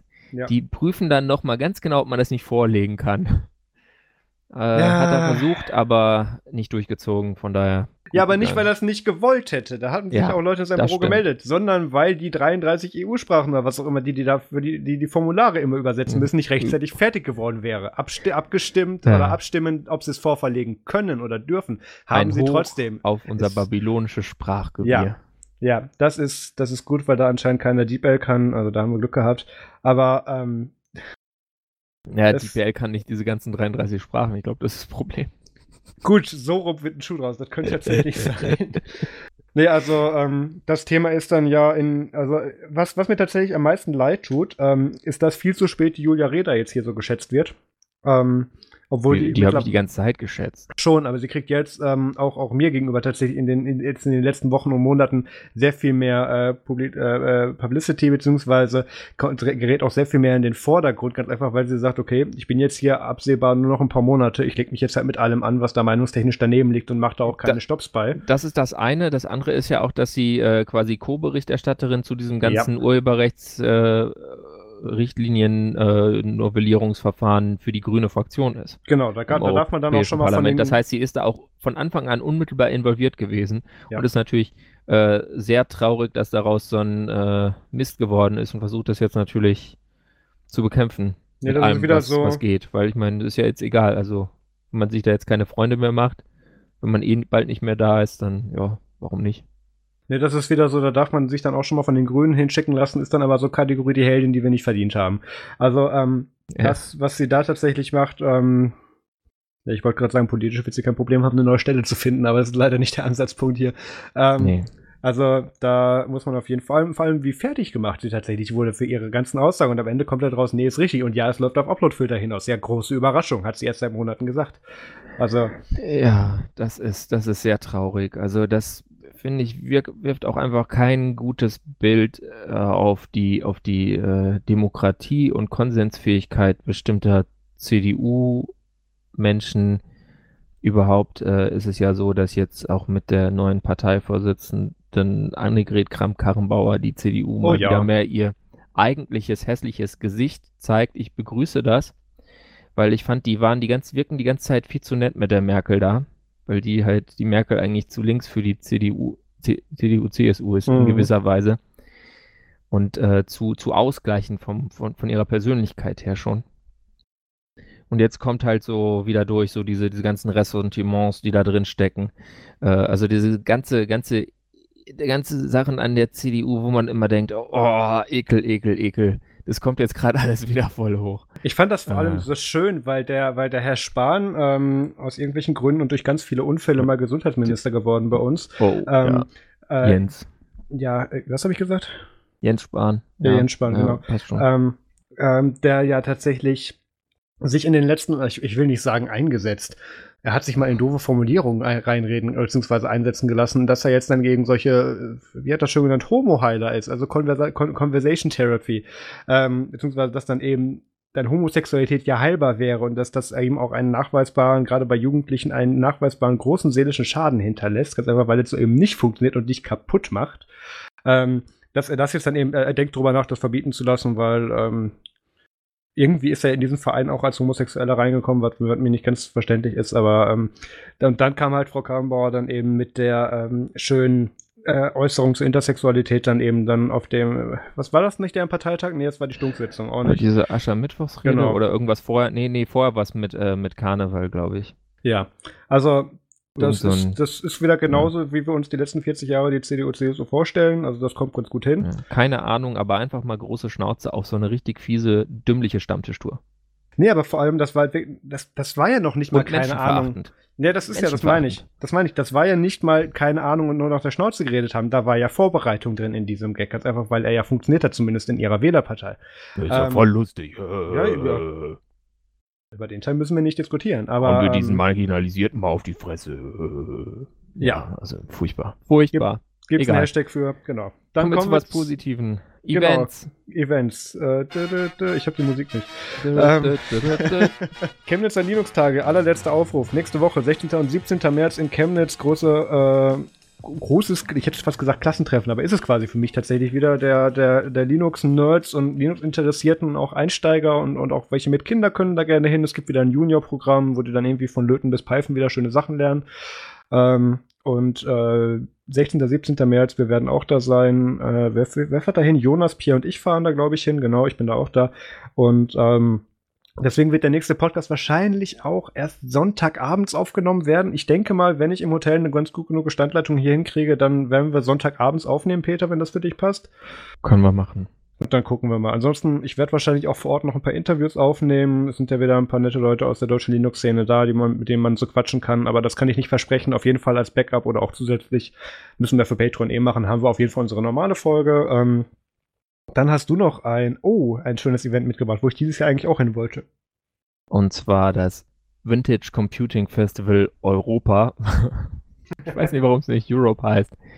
In München, Trudering äh, am 27. und 28. April, also am letzten Aprilwochenende. Äh, ich weiß jetzt noch nicht, was das da kostet, äh, aber kann man sich vielleicht mal ansehen dann. Ähm, ja, alte Computer, wenn einen das interessiert. Ich weiß nicht, was da ist. Ich dachte eigentlich, ich gehe da dann ja hin, wenn ich meinen mein, mein lustigen E-Mail fertig habe und für den da spazieren, aber schauen wir mal, ob das was wird. Einfach schon mal vormerken, falls ein alte Computer interessieren. Genau. Falls jemand andere Interessensgebiete hat, kommen wir mal zum WTF der Woche. Und Peter hat da was sehr Interessantes zugepackt, was ich mir noch nicht angeschaut ja, habe. Ja, ich, ich habe was, hab was Wissenschaftliches mitgebracht, weil. Das, das war ich, das Erste, woran ich bei der Überschrift gedacht habe, ja. Ich, ich finde Wissenschaft ja interessant manchmal. Und äh, gerade so, auch wenn es so gut runtergebrochen wird wie von spektrum.de. Und die haben was äh, berichtet über ein indisches Problem im Bund, äh, was im Bundesstaat Madhya Pradesh äh, auftaucht. Und zwar wird dort Schlafmond für medizinische Zwecke angebaut. Oh, das ist schön. Wo ja, also hin? das ist die Grundlage von Opium quasi mhm. und damit auch letztlich von, von Heroin und so weiter, wenn man es weiterverarbeitet. Und es gibt dort auch Papageien. Und äh, sie haben jetzt beobachtet, dass Papageien dort diese Opiumfelder äh, plündern. Und die können auch nicht mehr aufhören, weil die total süchtig sind. Opiumsüchtige Papageien. Ja. Mhm. Ja, und das ist für die Bauern natürlich ein Riesenproblem, weil äh, sie können dann ihre Anbauquoten teilweise nicht erfüllen, womit ein Lizenzverlust droht. Und ähm, es gab auch schon Probleme mit anderen Tieren. Und zwar gibt es einen Bericht aus der Süddeutschen Zeitung vom Jahr 2017, dass auch Antilopen äh, mal voll auf Droge waren. Und äh, die konnten auch mit Nylonnetzen oder Zäunen äh, kaum abgehalten worden, weil es ist halt, äh, ja, also auch bei Tieren gibt es Beschaffungskriminalität, sage ich mal. da sieht man mal wieder, Tiere sind doch ziemlich ähnlich zu uns. Äh, wie viel Gramm werden die mitgenommen? Hm? Ja, es, die, die können ja nicht, äh, sind, sind ja nur Sachen und deswegen sind die, glaube ich, auch nicht strafrechtlich so. Also wenn die, notfalls werden die halt abgeschossen. also, Ach stimmt, ähm, das machen wir ja so rum. Ja, also Tiere werden einfach umgebracht, die kriegen keinen Prozess. Also da gibt es nicht dann noch so einen Anwalt und das ist dann Esel und der schreit im Gerichtssaal immer, ja, nee. M Genau, bleiben wir bei Präsident Trump. Mein WTF der Woche ist ein, ja, das war zu gut, da musste ich reingrätschen. Ja, ähm, mein WTF der Woche ist ähm, ein, ein, ein kurzes Zwischenergebnis der American Workforce Policy Advisory Board Meetings. Ähm, das ist, wo große CEOs, Unternehmer und ein komischer, größenwahnsinniger Präsident der USA zusammenkommen und ähm, Sachen nicht beschließen und nur klug rumsitzen. Der ist und, nicht größenwahnsinnig. Ähm, nee, der ist nur dumm, kann das sein? Das ist einfach Donald Trump. Ja. Jedenfalls hat er jetzt, ähm, unter anderem wollte er mal wieder so klugscheiß mit, ja, es, es gibt eine große und gute Firma und er ist ja so dankbar, was, ähm, aber man sollte sagen, ähm, Apple CEO Tim Cook saß auch in diesem Board oh, mit drin. Das müssen wir ähm, eigentlich fast einspielen zum ersten Mal wieder. Ich glaube, ich spiele es sogar ein. Warte mal, ich setze mir hier mal einen Timestamp. Wir spielen das ein, sobald ich das anmoderiert habe. Ähm, Apple CEO Tim Cook saß mit am Tisch und das war unter anderem deshalb wichtig, weil er sich da erstmal äh, oder das letzte Mal äh, sehr publicity-wirksam rausgezogen hat, weil er das nicht unterstützen wollte. Hat dann festgestellt, jetzt sitzen da Leute, die reden nur noch Schwachsinn. Ich gehe mal wieder hin. Und mhm. ähm, das wurde dann noch direkt gewürdigt vom Präsident Trump, weil er hat dann Folgendes gemacht, wo gemerkt, während Tim Cook neben ihm saß. I mean, you've really put a big investment in our country. We appreciate it very much, Tim Apple. Uh, ja, we appreciate very much, Tim Apple. Tim Apple, ja. Deswegen auch nochmal hier jetzt dann nach, sind wir mittlerweile bei 1 Stunde 15 aufgelöst, unser Intro. Ähm, ja, also der, der Das ist so toll. Diese also Orange hat es. Zitat da. People like Tim. You're expanding all over the world, all over and doing things that I really wanted you to do right from the beginning. I used to say, Tim, you got to start doing it here. And you really have really put a big investment in our country. We appreciate very much Tim Apple. Und Tim vor allem, Apple. der sitzt neben ihm und ja, wirklich, hat ein Orange, Namensschild. Dieses Orange und, hat es geschafft, neben ihm, während er ihm aufs Namensschild schaut, Tim Apple zu sagen. Und, und Tim Cook schaut auch so, als wäre ihm das extrem unangenehm. Ja. Also auch so, vor dem oh Tim Apple schon so. Ja. So, oh, ich ja, will ja eigentlich. Der hat ja schon vorher keine Lust drauf, das stimmt. Also es ist echt, es ist ein, ein wunderbares Piece. Und das ging natürlich sofort viral. Keiner hat interessiert, was die da sonst für einen Müll von, von sich gegeben haben. Aber auf Twitter hieß es sofort, ey, Ed Tim Cook, bin ja nicht doch bitte mal in Tim Apple um. Was er dann auch getan hat, nämlich Ed Tim, äh, also er ist immer noch Ed Tim unterstrich Cook als Username, aber ja. sein, sein Ansichtsname, also sein Viewname oder Username heißt jetzt Tim und dann dieses Apple Emoticon, was man auch ja. nur sieht, wenn man den, den äh, nicht Erd Font hat. Genau, also nenne ich Font. Also wenn man ein Apple-Gerät hat eigentlich, weil äh, wenn du das jetzt äh, anguckst, mit einem Windows-Rechner oder mit einem Android-Telefon, dann siehst du nur, Tim, äh, dieser UTF-Charakter konnte nicht gefunden werden, Kasten mit Kreuzchen drin. Genau. Aber gut, ähm, ist ja auch nur für die, für die Apple-Kunden wirklich Tim Apple. Das ist lustig. Ja, für, man ja muss aber sagen, das hat eine Vorgeschichte. Da ja, genau. gerade Peter drauf raus. Der, der Herr Trump hat ja ähm, als, als personifizierte Orange jetzt ja auch noch so andere Sachen in seinen Sprachkenntnissen, äh, in seinen Sprachkenntnissen von sich gegeben, wie unter anderem auch die äh, CEO von Lockheed, nämlich Marilyn Heason, wo er dann wirklich auch, während wieder sie neben ihm stand, Marilyn Lockheed genannt hat. hat. Marilyn Lockheed. Deswegen auch vorhin unsere Marilyn Lockheed. Du kannst das immer nur wie, wie Johnny Ive aussprechen. Kannst du auch noch andere Amerikaner? Ich, ich versuche, ich versuche ja einen Trump, aber ich kriege irgendwie nicht so richtig hin vom Mund her. Nee, du musst dann auch selber angeekelt, aber gleichzeitig überzeugend beiklingen. Ähm, Marilyn Lockheed. Ja, ein bisschen betrunkener, fast. Marilyn. aber Donald Trump trinkt keinen Alkohol, das kann es nicht sein. Nee, das dürften andere Wirkstoffe das, das sein. Das hat er sich von Hitler abgeguckt. Das, Gott. ja. Ähm, also so viel zu dieser schönen Namensauflösung und ähm, ich weiß nicht, was man dazu noch sagen soll. Ich bin völlig raus. Was ist denn das nächste WTF? Ja, er ist einfach überfordert damit, dass andere Leute. Ach so, danke. Er genau, heißt ja Donald Trump und seine Firma heißt ja Trump. Und seine ganzen Sachen heißen alle Trump. Er hat ja auch mal so ein Wodka und so Steaks und über ja. allem stand Trump drauf. Und er versteht einfach nicht, warum das dass Leute eine Firma so als was anderes ja. nach sich selber benennen können, dass der CEO nicht genauso heißt wie die ja. Firma, beziehungsweise die Firma so heißt wie der CEO, viel wichtiger. Deswegen es, auch eingangs Marius Nerdsum und Peter Brimborium. Also. Genau. Ja. Und es wurde, wo, wobei Brimborium keine Firma ist. Doch, aber Brimborium äh, Enterprises. Ist, ist keine Firma. Existiert nicht. Ist non-commercial. Egal, äh, aber es wurde sich auch wirklich dann dr super drüber lustig gemacht. Also irgendjemand meinte dann auch so, jemand sollte Trump sagen, dass äh, General Motors und General Electric nicht von Generälen gegründet wurden und so. Aber äh, ja, äh, gehen wir weiter zu deutschen Verlagen und also Presseverlagen und ihrem Urheberrechtsverständnis, ja. was ja mit dieser ganzen schönen äh, Sache eine große Rolle spielt.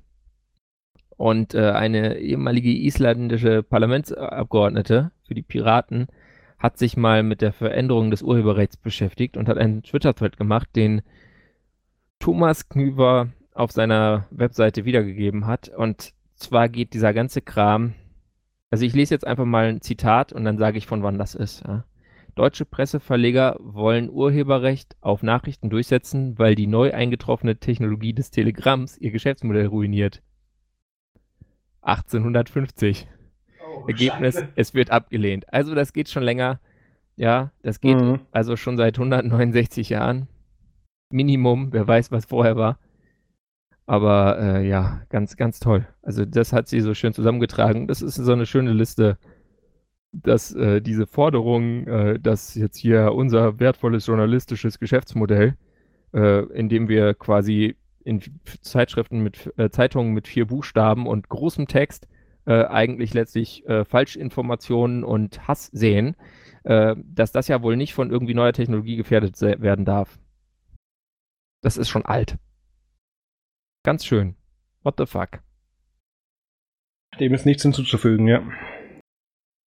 Musikfilm Game Tipp. Musikfilm Game Chip, genau. Es gibt keine gute Überleitung ja. dazu. Nee, ähm, aber ich ähm, bleib bei alten Sachen. Genau. also einer neuen Sache über was Altes. Und zwar habe ich ja im Eingang viel zu lange über Newton geredet. Und da gibt es so einen äh, kleinen Independent-Film, den man bei Vimeo sich äh, für, ich glaube, drei Dollar leihen kann und für acht Dollar kaufen. Moment, da stecken jetzt schon mehrere Informationen drin. Erstens, Vimeo gibt noch zwei, da kann man sich Filme leihen? Ja, wusste okay, ich vorher auch nicht. Äh, und da gibt es einen, der heißt Love Notes to Newton und der be betrachtet jetzt nicht so nur die Entwicklung von diesem Ding, die ist auch spannend genug, aber äh, so vor allem, was diese Community dann damit gemacht hat in den Jahren äh, seit 1998, als das Ding dann quasi hart abgekündigt wurde. Ja. Und äh, der ist von 2018, meine ich. Also der beleuchtet dann auch so diese Community also es gibt da immer noch Leute, die das äh, bis heute nutzen und irgendwie jemand baut da jetzt neue ROMs für die doppelt so viel Speicher haben, also 16 Megabyte. Und es wurde dann danach erst überhaupt noch ein Webbrowser dafür entwickelt und es gibt Leute, die betreiben so Newton, so nutzen sie als kleine Mini-Webserver und so weiter. Äh, und diese ganzen Blüten, die diese Community so getrieben hat, äh, setzt dieser Film in ein schönes Licht. Also der, den kann man, wenn einen dieses Thema irgendwie packen sollte, kann man den durchaus gucken. Fand ich, fand ich sehr schön. Und dann habe ich noch was, was ihr auch gucken könnt, wenn ihr kein Geld für irgendwas zahlen wollt. Bei mediaccc.de eine Aufnahme vom Vintage Computing Festival Berlin aus 2018. Was nicht äh, heißen soll, dass man an mediaccc.de nicht mal einen Euro spenden sollte. Ja, genau. Aber ihr könnt, äh, ohne dass ihr was zahlt, gucken. Aber spendet da ruhig auch mal. Warum nicht? Ist immer sehr gut für Sachen zu spenden, weil sonst sind sie auf einmal weg. Weil jetzt da jetzt, glaube ich, nicht so akut droht, aber trotzdem. Einfach nur, um Wertschätzung zu zeigen. Mal machen. Und da geht's äh, um, da redet Jörg Gudehus, äh, der also irgendwie ganz am Anfang schon mit Newton-Entwicklung beschäftigt war, also als Apple-Externer, über den Newton und die Entwicklung und Technik des ersten PDAs das lohnt sich auf jeden Fall zu gucken, weil da auch so das äh, äh, Knowledge Navigator Video von 1987 drin ist und so weiter und er dann auf diese Entwicklung des Newtons, die haben irgendwie viermal die Programmiersprache oder dreimal die, drei bis viermal die Programmiersprache gewechselt äh, in dem Zeitraum von 1988 bis 1992 oder 93, als dann das erste Ding erschien. Also äh, und irgendeiner ist auch, hat sich dabei umgebracht. Also es war eine, eine, eine krasse Entwicklungsgeschichte und die wird da so referiert und die Funktion von diesen Produkten und die Einstellungen. Wenn, man, wenn, wenn das vielleicht interessant ist, einfach mal angucken. Was hast du denn, Marius? Ja, ich habe es ja tatsächlich in der jetzt durch die Arbeitslosigkeit geschafft, wieder ein paar mehr Filme anzuschauen unter der Woche bzw. abends. ähm, ich habe festgestellt, dass, dass Staffel 6 von Blacklist wieder an oder dass das Blacklist wieder angefangen hat und die Staffel 6 gerade draußen ist. Und ich glaube, bis Folge 10 ist sie auch schon, wenn man in die USA telefoniert, äh, zu finden und zu schauen. Ähm, ich meine natürlich jetzt CBS Now und nicht irgendwelche anderen illegalen Portale. Ähm, dann habe ich gedacht, wir fangen, ich, ich habe gerade nichts zu tun, fangen doch noch mal mit Westworld an. Und ähm, Peter wird immer noch nicht Westworld nachgeschaut haben. Das, das, das, das ist vollkommen richtig. Also ich äh, komme dazu da, vielleicht da gibt's keine, Da gibt es keine gute Ausrede für. Ich habe ähm, äh, sehr viel sonst zu tun und mein Hirn platzt schon so. Also hm. ich habe auch diesen äh, Vintage Computing Festival Berlin äh, Newton Talk, den habe ich irgendwann vor Monaten mal gesehen. Den habe ich jetzt halt nur dazugepackt. Na gut. Ich komme zu nichts. Also wie gesagt, Westworld Staffel 1 habe ich nochmal angefangen. Ähm, in Hinsicht, dass gemunkelt wird, dass in zwei Monaten die Staffel 3 rauskommt. Und ähm, ich habe nochmal überlegt, weil ich habe erst mit der Staffel 2 nochmal angefangen, aber die war noch so frisch, da war jetzt nicht viel Wieder also Wiedersehungswert in Anführungszeichen oder Rewatchable da eben als Wert mhm. dabei für mich. Und ähm, da kommt noch dazu, Sage ich das jetzt? Nee, es ist kein zu großer Spoiler für dich, Peter. Im Prinzip, die erste Folge von der Staffel 2 offenbart dir ja eigentlich, oder die letzte Folge von Staffel 1 offenbart dir eigentlich, dass die ganze Staffel für den Arsch war. So gedankenspieltechnisch kann alles stattgefunden haben, muss aber nicht. Und was da so mhm. Zwischenstand findet. Und deswegen habe ich gedacht, fangst du nochmal mit Staffel 1 an, weil da, da war das noch alles so schön überschaubar und da hast du danach eine schöne Übersicht. Dann versuche ich mir immer noch, Dankeschön Peter, mit der Rechtschreiberhilfe hier meine Nintendo Switch schön zu reden. Und habe mir das Nintendo New Super Mario Bros. U Deluxe gekauft. Das ist Wieso so. heißt das U? Ich weiß es nicht. Das ist, ich habe das so rauskopiert, mhm. aber das, mhm. das heißt so U. Ja. Ähm, ich hoffe, das ist jetzt nicht der, der Port von der Wii U. Nee, dafür sahst du gut aus. ist egal, war das, auf jeden das Fall war neu. jetzt mein Verdacht so. Ja. Mein grauenhafter Verdacht. Nee, aber Staffel spielt sich zu gut. Ähm, ja, ganz einfach, äh, weil ich immer noch versuche, diese Konsole schön zu reden. Meine, meine, äh, mein Durchhaltevermögen hat auch ungefähr 30 Minuten gehalten bei diesem Spiel und dann mhm. habe ich das Ding wieder ausgemacht. Ich versuche mich jetzt dann zum zehnten Mal in, in Breath of the Wild dann reinzuarbeiten, also das neue, äh, das, das, das zwei Jahre alte Zelda-Spiel, so muss man ja heute sagen. Ähm, mhm. Aber ich, ich komme einfach ums Verrecken auf diese Konsole nicht drauf. Okay. Ich, krieg, ich krieg mich dazu nicht motiviert. Es gibt wohl jetzt, das, das wird mir auch schon immer dann aus Nutzungskreisen zugetragen, Möglichkeiten, da Windows 10 in EFI-Tab von zu booten. Aber deins ist, glaube ich, nicht äh, irgendwie so. Ich glaube, meins ist, meins ist so. potential patched. Meins könnte noch gehen. Ich habe es aber nicht mhm. probiert. Dann könnte ich da immer noch Linux von booten. Was denn noch alles? Ich habe ja. genug Geräte. Aber ich glaube, ähm, da hätte es vielleicht sogar Chancen mit Tegra auf Grafikbeschleunigung, anders als beim Pinebook. Weißt du, das letzte, was ich, ich habe ich hab ein, ganz ich hab ein ganz großes Problem mit Tegra, wie glaube ich auch der Rest der Welt. Ähm, ich habe ja damals das, äh, das ist schön, dass unser stiller Zuhörer gerade auch im Channel gekommen ist, der kennt das Problem, das Asus TF201, das Transformer 201 von Asus, ähm, das war so ein, nicht convertible, aber du konntest die Tastatur abmachen, ja, das war ein größeres Android-Tablet, detachable, genau. Äh, nee, convertible war es auch nicht. Ähm, ist egal. Jedenfalls äh, so ein 2 in 1 eben. Und da lief auch so, wer schlecht als recht Android drauf zu dessen Hochzeiten, aber da konnte man dann auch mit einem bestimmten Tricks dann auch Linux verboten. Und in, in, in genauer Form dann eben auch Ubuntu damals Boah, war das schon 14.4? Ah, ich weiß es nicht. Das war ein Tegra 3. Ja, okay. und da war ein Tegra drin. Und mein und Gott, war das Ding scheiße. Das war noch schlechter, der, also der Tegra war noch schlechter in der Unterstützung und der Performance als der, auch der, ähm, das, der Tegra, der im Nexus 7 2012 drin war. Also, das ist, das ist tatsächlich ja. extrem anstrengend gewesen. War ein also, größeres Gerät, da muss man machen. Nee, das war sehr schön. Ich, um kurz, nee. ich habe ich hab hier immer noch das First-Party-Zubehör von dem TF201 rumliegen, weil diese, diese Helden der Arbeit bei Asus sich gedacht haben, cool, wir sitzen den ganzen Tag im Keller, GPS brauchen wir nicht. Ähm, und dann haben sie festgestellt, okay, wir bauen das Ding als Aluminium, machen da kein Plastikrand rein, keine Antennen, scheiß Wi-Fi-Empfang, scheiß GPS, ist egal, wir verkaufen es trotzdem oh. so. Dann haben sie da ein Zubehörteil rausbekommen, was du unten an diesen, an diesen äh, Smart Connector dran mhm. geklemmt hast, wo dann eine Antenne drin war. Und dann hattest du plötzlich auch gutes WLAN und gutes GPS. Das ist Produktdesign ah. bei Asus. Da hat sich auch in den letzten Jahren nicht viel dran geändert, meiner Meinung nee, nach. Nee, nee, also mein Bruder könnte auch Geschichten über Asus äh, Qualitätsgeräte erzählen. Habe ich, ich ja auch schon. selber mein... auch schon privates mhm. Supportfälle im engeren Umfeld, außer meinem Bruder. Äh, das ist, ja, Ähm, ich mag die eigentlich, weil die hatten auch eine Zeit lang äh, ganz lustige Ideen. Also auch dieses ganze Transformer-Zeug war ja eigentlich ganz, ganz Das nett. war super für die Zeit, das war klasse. Äh, und äh, Johnny Shee, der CEO, der macht auch immer sehr lustige Keynotes auf der Computex. Aber ja, also äh, manchmal denkt man so, äh, ein bisschen länger nachdenken und einfach gut machen, wäre besser gewesen. Genau. Dann sind wir damit mit meinem MFG durch. Wir reden jetzt auf Patreon noch ein bisschen weiter über darüber, wie Facebook die Welt verändert und das größte privatsphärenliebende Unternehmen wird. ähm, das ist aus Qualitätsanspruch deshalb nur auf Patreon, ganz genau. Mein Name war Marius Nurzum, das war Peter Primporium. Wir hören uns in nächster Woche wieder. Vielen Dank fürs Zuhören, macht's gut und bis zum nächsten Mal. Ciao. Bis bald.